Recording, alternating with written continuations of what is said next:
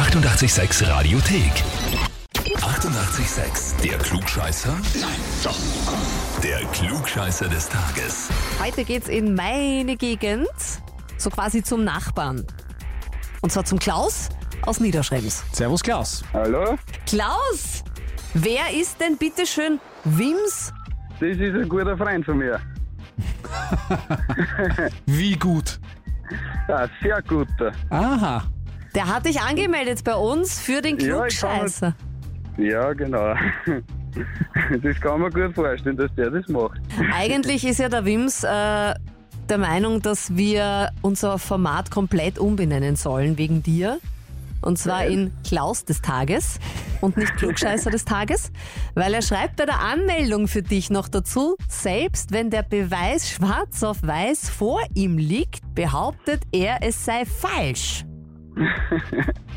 Ja, das ist gut möglich. Und ich habe noch eine kleine Sache draufzulegen. Er hat nämlich auch geschrieben, dass ähm, er mit der Anmeldung deiner Freundin einen Gefallen tun möchte, damit sie endlich einmal hört, wie du irgendwo falsch antwortest. Dass sie dich dann damit ärgern kann, weil der Wims meint, sie hat's manchmal nicht so leicht mit dir. Ja, das kann schon sein. Das ist auch leicht möglich. Wie heißt denn deine Freundin? Nicole, Okay. Ja, dann ähm, machen wir das jetzt einfach, oder?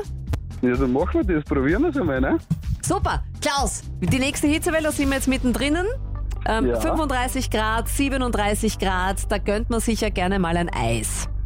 Und eine der beliebtesten Eissorten ist Vanilleeis. Ja, Vanille, die echte Vanille, muss man sagen, zählt ja zu den teuersten Gewürzen der Welt.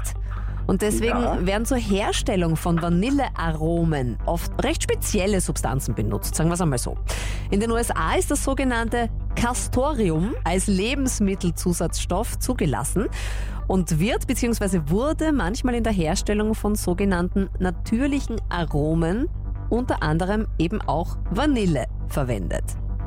Deine Frage, woher kommt denn Castorium?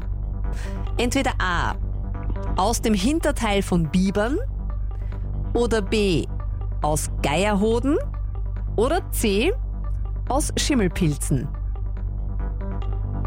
Mm, das ist jetzt eine gute Frage. Schon, gell? Ja, ich würde die Antwort C nehmen. Schimmelpilze. Ja, Woher kommt dieser Weg? aus meinem Bauch. Der Bauch sagt Schimmelpilz. Okay.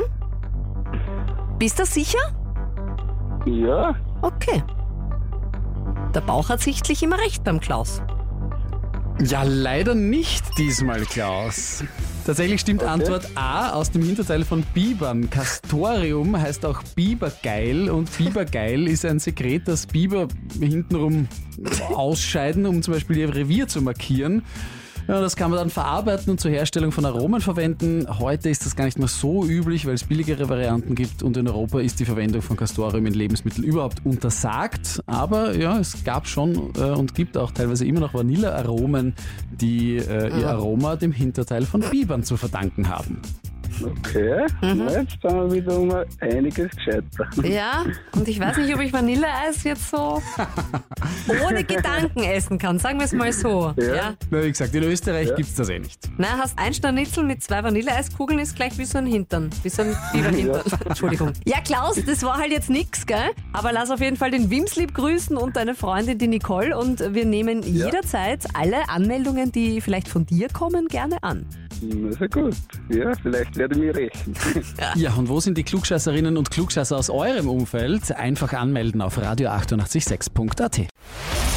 Die 88,6 Radiothek. Jederzeit abrufbar auf radio886.at. 88,6. Eighty-eight, sex.